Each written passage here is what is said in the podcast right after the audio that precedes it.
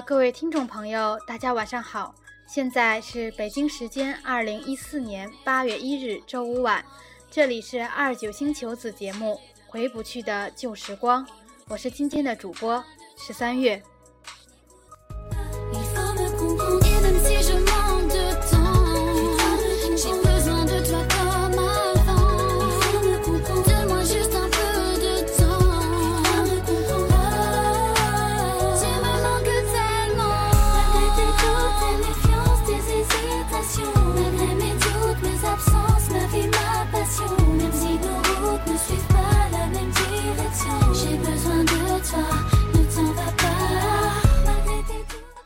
到法国，总是让我联想到浪漫的情怀和一位著名女演员。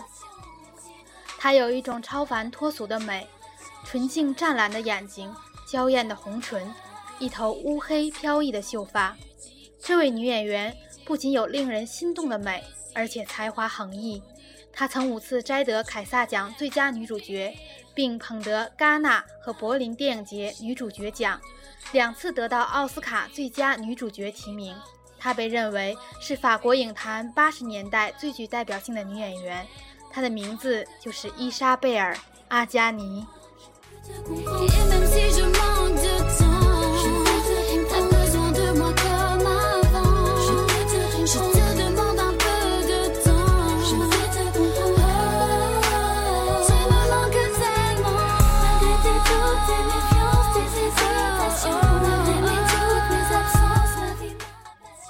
说到阿加尼，就不得不提到一部经典恐怖电影《Position》，翻译成中文即《着魔》，又名《迷恋》，是波兰籍导演安德烈·祖拉夫斯基1981年的作品。此片曾在意大利和巴西获奖，也曾经令女主角伊莎贝尔·阿加尼获得包括1981年戛纳电影节最佳女主角奖在内的好几个国际大奖。该片被称为是祖拉夫斯基最人性化的电影。影片营造出来的极度阴郁、恐慌和变态的气氛，加上多处运用象征手法，令观者内心沉重和压抑。另外，阿加尼的投入表演颇具张力，令影片增色。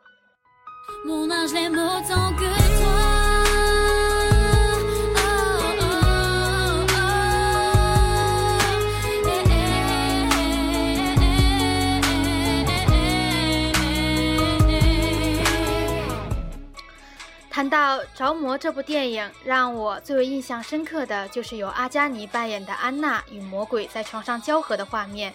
虽然这部电影在英国被禁十八年，依然不影响它在影史上的重要地位。今天我就为大家分享一篇关于《着魔》的影评，来自豆瓣九尾黑猫。在这之前呢，先请大家欣赏一首来自瑞典歌手的歌曲《Make Believe》。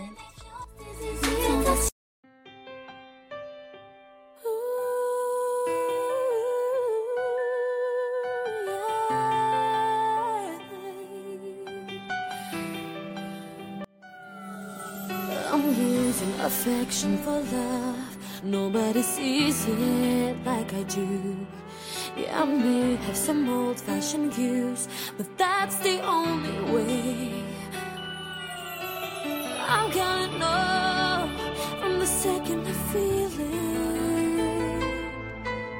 It's gotta be real. Don't wanna make the same mistakes. So tell me, where do I go? Or should I pray for miracle? I'm patiently in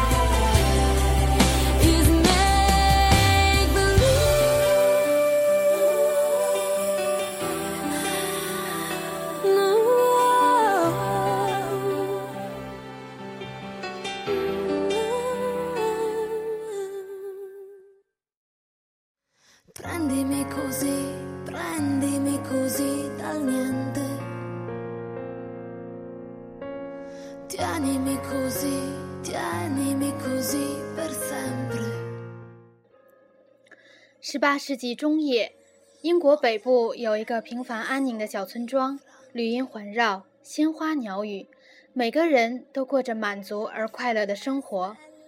在一个雷雨交加的深夜所有人都闭门不出连狗都停止了吠叫沉浸在睡梦之中。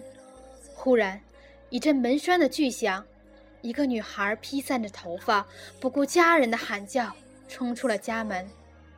他的名字已经没有人记得了，只记得他脸上布满了悲愤和嫉妒，扭曲变形，双眼喷射出恶毒的诅咒。那样的情形，仿佛复仇女神附了身，指引他挥舞长刀作战。他冒着大雨，跑到一片空旷的平地上，跪倒在地上，向上天祈祷，狂呼。随着刺目的闪电和轰鸣的雷声，她召唤来了魔鬼。女孩迫不及待地与那个恶魔签下了契约，出卖了自己的灵魂。以换来强大的力量，向那个抛弃自己的男人进行报复。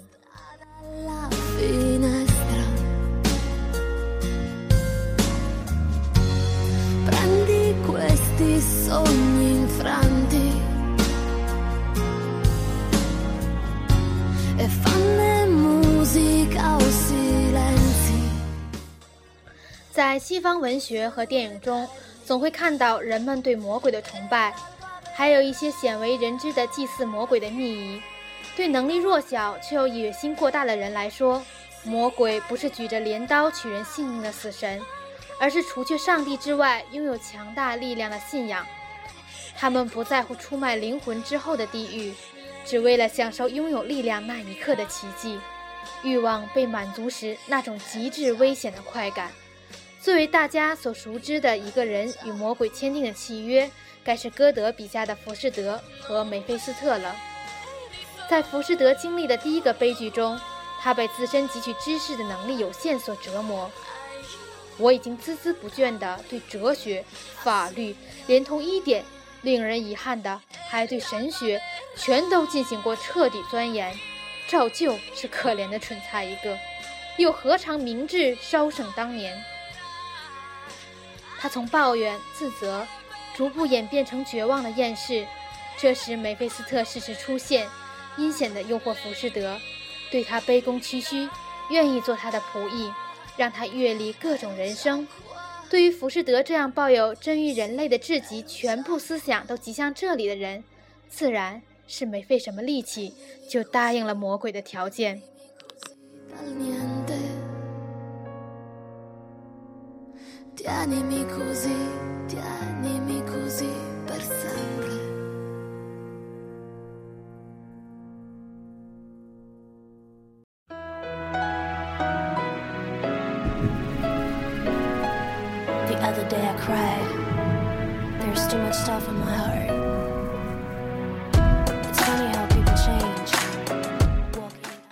安德烈·祖拉夫斯基的作品《迷恋》前一半看似正常，讲述的是一对夫妇的情感危机。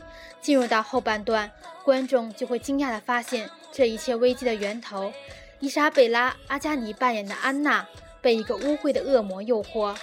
魔鬼利用阿加尼的身体，为自己塑造了一个人形的外貌，正式降临到人间。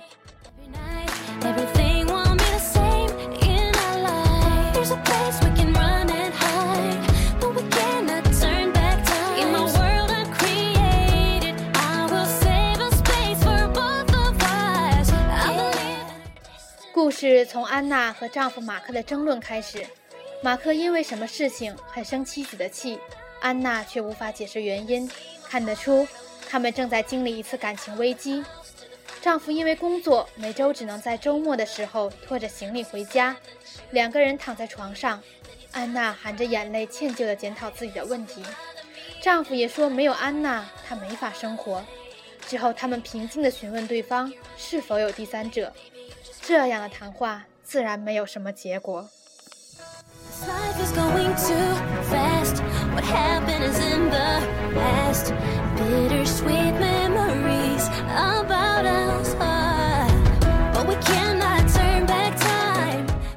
为了挽回婚姻，马克辞去了工作。可等到他回到家，却不见了妻子踪影，只接到他的电话，说要考虑一下自己的生活。马克翻箱倒柜地搜寻妻子的衣物，希望寻找到妻子反常行为的蛛丝马迹。果然发现了一张男人写给安娜的明信片。我从未见过神的光芒，直到遇见了你，亨利。看吧，马克发疯地寻找安娜的下落，约定在一个咖啡馆见面，说清楚这件婚外恋。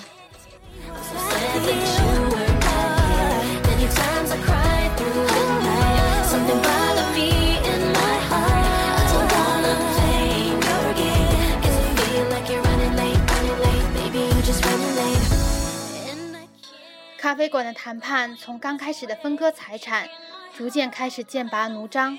丈夫怒吼着斥责妻子的不忠，两个人都愤怒地像两只扭曲着准备战斗的螳螂。后来的爆发绝对是毁灭性的。马克在狂怒中打碎了餐馆的桌椅，最后被涌上来的侍卫按住。之后，马克在对安奈的等待中慢慢腐烂。他常常痛苦蜷在床上，扭动身体，像条垂死的蛆。和安娜之间的争吵一次比一次激烈，每一次都让两个人精疲力竭，游走在崩溃的边缘。安娜离家的次数越来越多，马克想尽办法找到了亨利的住所，怒气冲冲地要求那个男人离开安娜，却被对方痛打了一顿。安娜的好朋友马芝赶来帮助马克的时候，向他伸出了暧昧的拥抱。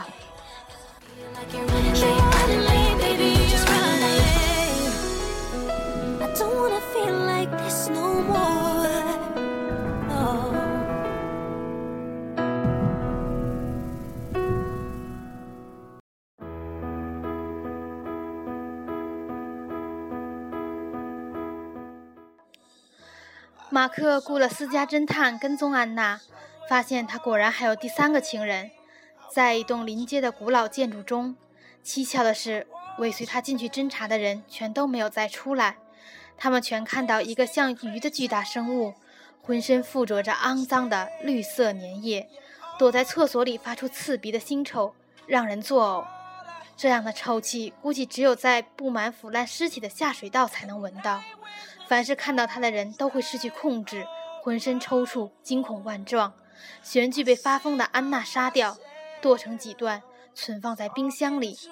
随着死的人越来越多，恶魔也渐渐变成人形。Oh,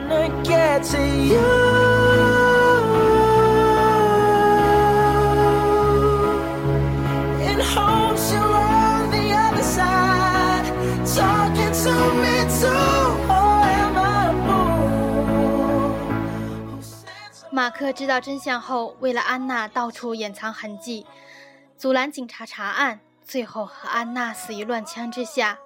而魔鬼长成马克的样子，正式降临人间。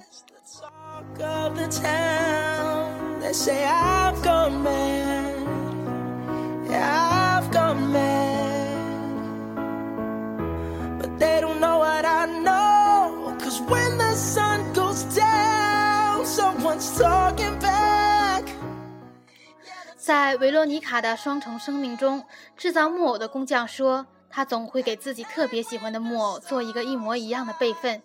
于是，上帝创造了两个维罗妮卡。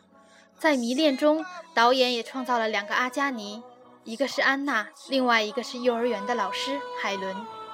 唯一的不同，可能就是安娜有乌黑浓密的卷发，海伦则是金灿灿的麻花辫儿。通常叫安娜的女子都有动人的美貌，凄惨的结局，比如安娜·卡列尼娜用卧轨来放弃生命，海伦是希腊神话中美女的名字。这样的女子必然有纯洁的力量，用美貌威慑天下。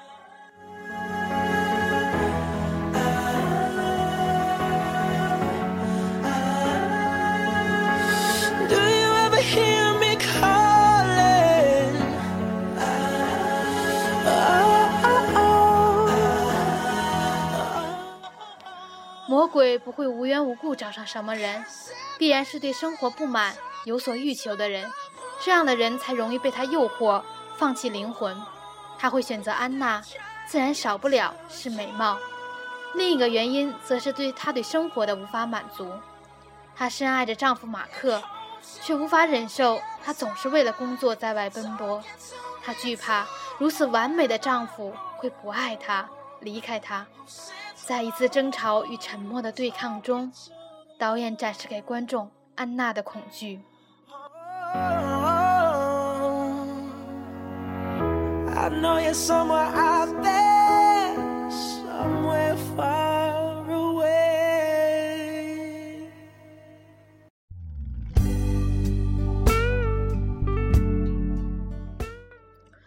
我是不是做了什么让你这么恨我？马克无奈地挠着头皮问安娜：“没有，我自作自受。不是，你想和他一起成家立业，而我和儿子是你的绊脚石。”马克再次扑向安娜，忍着怒火，压低声音问：“安娜，沉默地摇摇头。你是害怕我吗？”安娜还是含着眼泪摇头。你是害怕我不喜欢你了？对，安娜虚弱的回应着，使劲点点头。Do I look alright? And I say yes. You look wonderful tonight.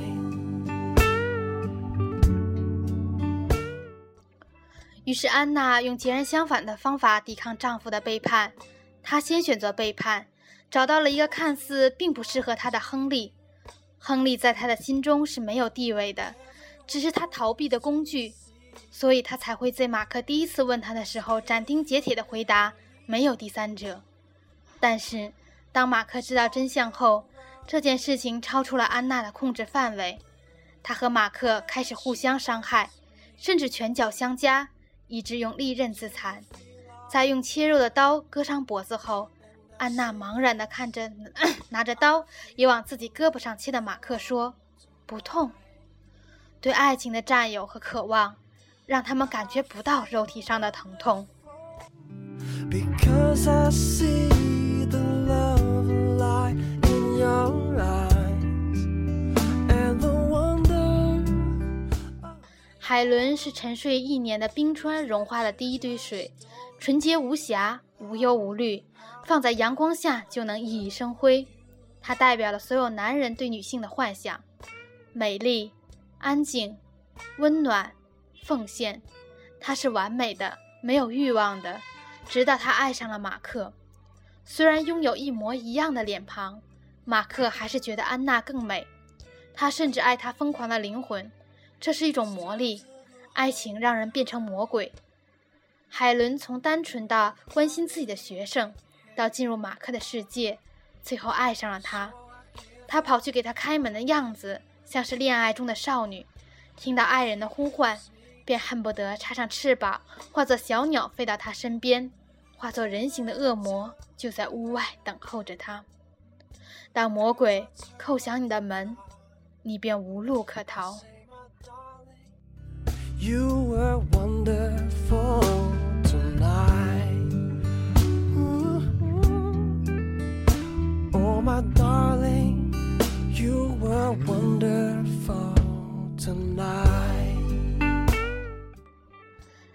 你这个名字念起来就是你看到它的第一印象。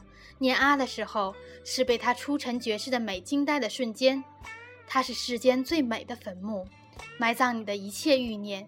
念家的时候，是屏气凝神的看它走向你，眼睁睁看着它如利刃刺入自己的心脏，毫无反抗的余地。念尼的时候，你会静静的享受它在你心中搅动的快感和痛楚。Yeah, what's up? It's TQ and Sarah again. right back at you. That's right. This time we got a serious mm-hmm. situation. And we trying to do our parts to help. But we need your help. You know what I'm saying? So come on.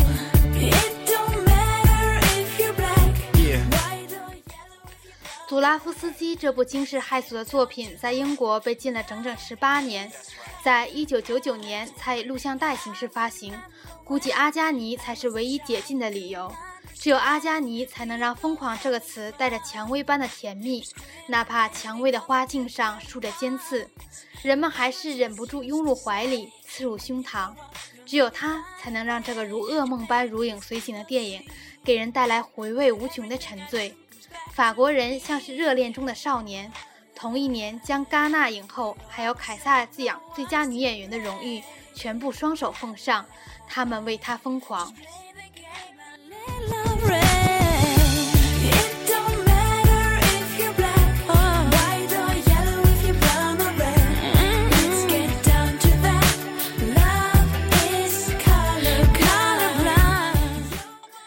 阿加尼精湛入骨的演技，让这部恐怖片不用任何特技就能营造令人毛骨悚然的气氛。他把安娜逐渐疯狂、自残、献身给魔鬼的心理变化诠释得极其层次，震撼人心。一开始，他只是稍显憔悴，说话的时候常常懦弱着，眼含热泪，用渴望的眼神看着马克。接着，随着争吵的升级，他开始语无伦次，时而安静不语，时而暴跳如雷。他不停地搓着双手，仿佛想从身体上脱掉恶魔的附着。当酒意转向魔鬼时，他的眼神简直可以冻结所看到的一切事物，就像美杜莎的那双眼睛。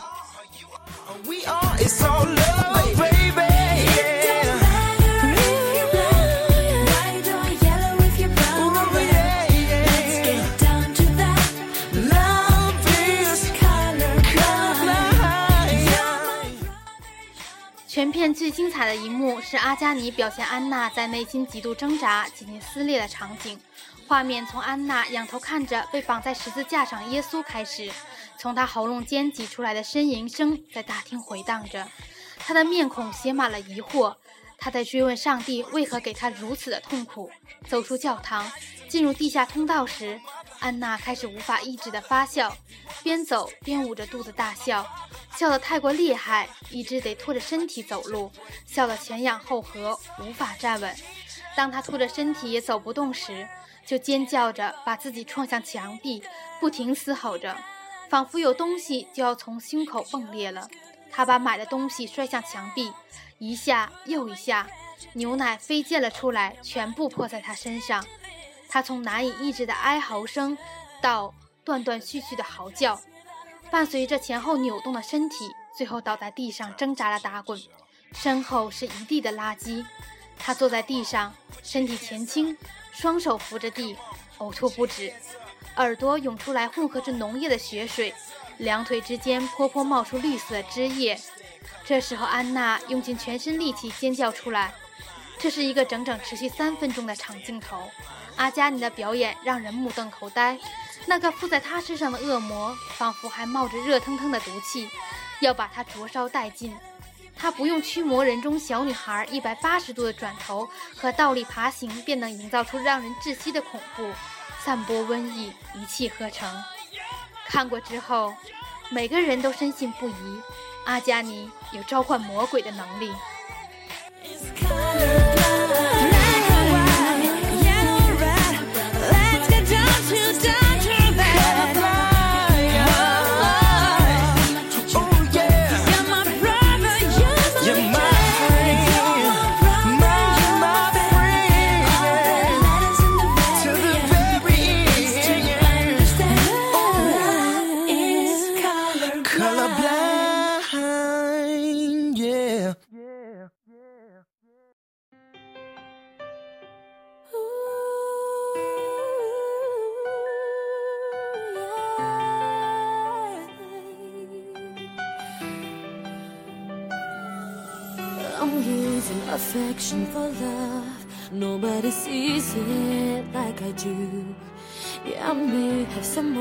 Old fashioned views, but that's the only way.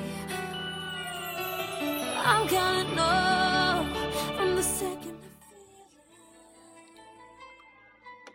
It's gotta be real. 里尔克说：“美不是什么，而是我们刚好可以承受恐怖的开始。”祖拉夫斯基却一次超越了这个界限。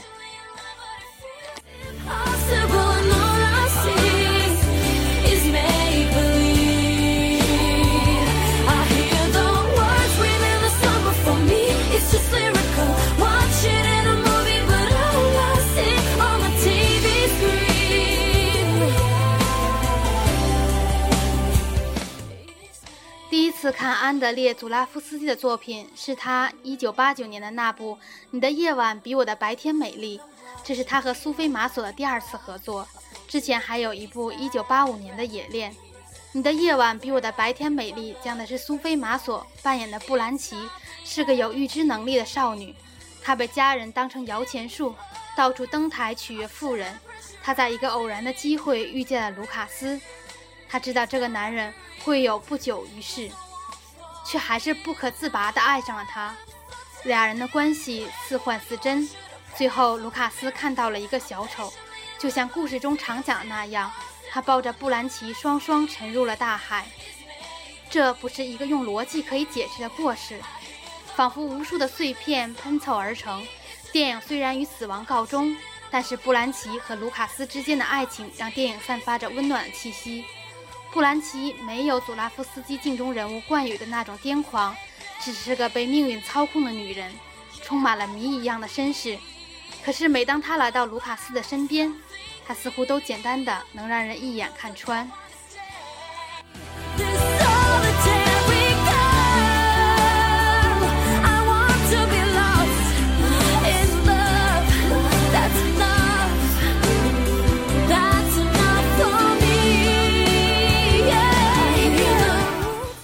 祖拉夫斯的电影注重的是气氛的营造，所以说，如果想搞清楚电影中的每个细节的连接，实在是件让人头疼的事情。在一九八一年的《迷恋》中，这种对梦境般的恐怖氛围的营造，算是一种登峰造极。你会发现，根本没有什么现实和梦境之分，现实比梦境更加像噩梦。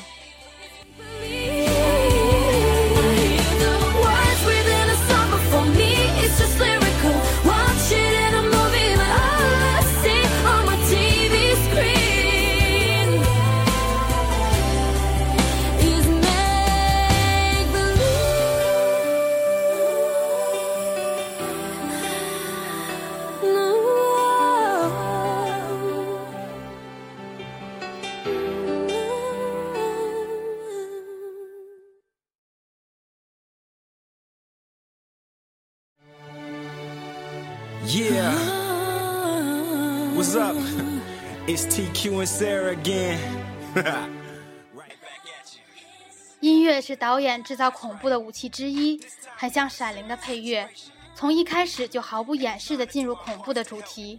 《闪灵》依靠的大多数是现成的古典音乐，比如开头取用了中世纪颂歌《末日经》和巴托克的维弦乐、打击乐和钢琴片作的音乐。营造了末日的恐慌和黑暗中的诡异。着魔的配乐来自波兰作曲家安德烈·科金斯基的原创。电子乐的使用扩大了影像的空间，让人置身于一个非常陌生、危险的环境。不时响起的短笛让人产生站立的感觉。闪灵用非正常的弦乐发音方式，例如在琴码的另一侧演奏。还有擦弦、大量的泛音和拨弦，这种制造气氛的方式，给很多人留下了不停被恶灵追逐的惊恐梦境。着魔则更加简单，在人物对话背景中加入遥远而有节奏的拟声，比如高跟鞋踏在空旷房间的声音，昆虫震动翅膀扇动的响声，钟表不耐烦的滴答声。导演让某些声音被提取出来放大，制造魔鬼一步步接近的效果。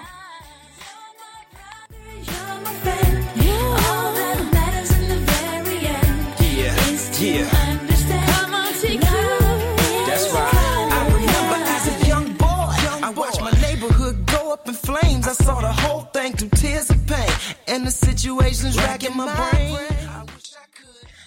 本身就是一个隐喻，恐怖的最高艺术也在于此。它让一切虚无缥缈的噩梦都实现在了现实生活中。人们为了爱情就可以出卖灵魂和魔鬼交合。导演借此讽刺了那些过于疯狂、带着强烈占有欲的爱情。这样的爱只能把彼此带向毁灭。而魔鬼在电影中并没有像往常一样被消灭，而是成功降临在人世间，并且以人类的样貌出现。他能轻易俘获人们的心，让他们犯下罪行，享受杀戮的快乐。在这个欲望膨胀、追逐名利的社会，有太多比魔鬼还要可怕和污浊的心灵。也许他们就是你最爱、最亲近的人，利用你的弱点诱惑你。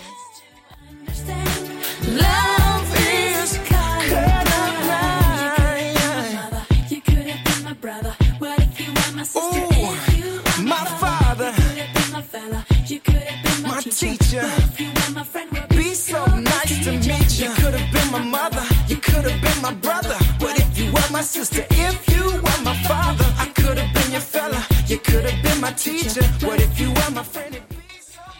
影片最后，魔鬼敲响了海伦的房门，空中拉响了防空警报，飞机轰炸的声音响彻云霄，地震的轰鸣让灯光忽亮忽灭。魔鬼带来了战争和毁灭，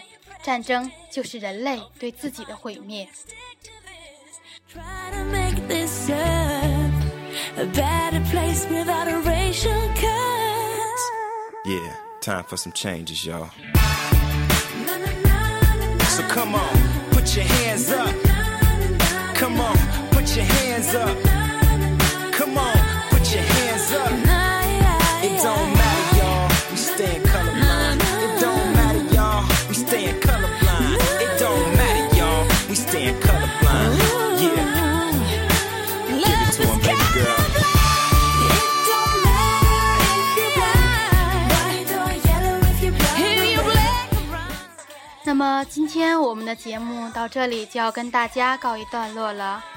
下周三，我们小泰同学将从韩国归来，为大家带来新一期的吐槽节目。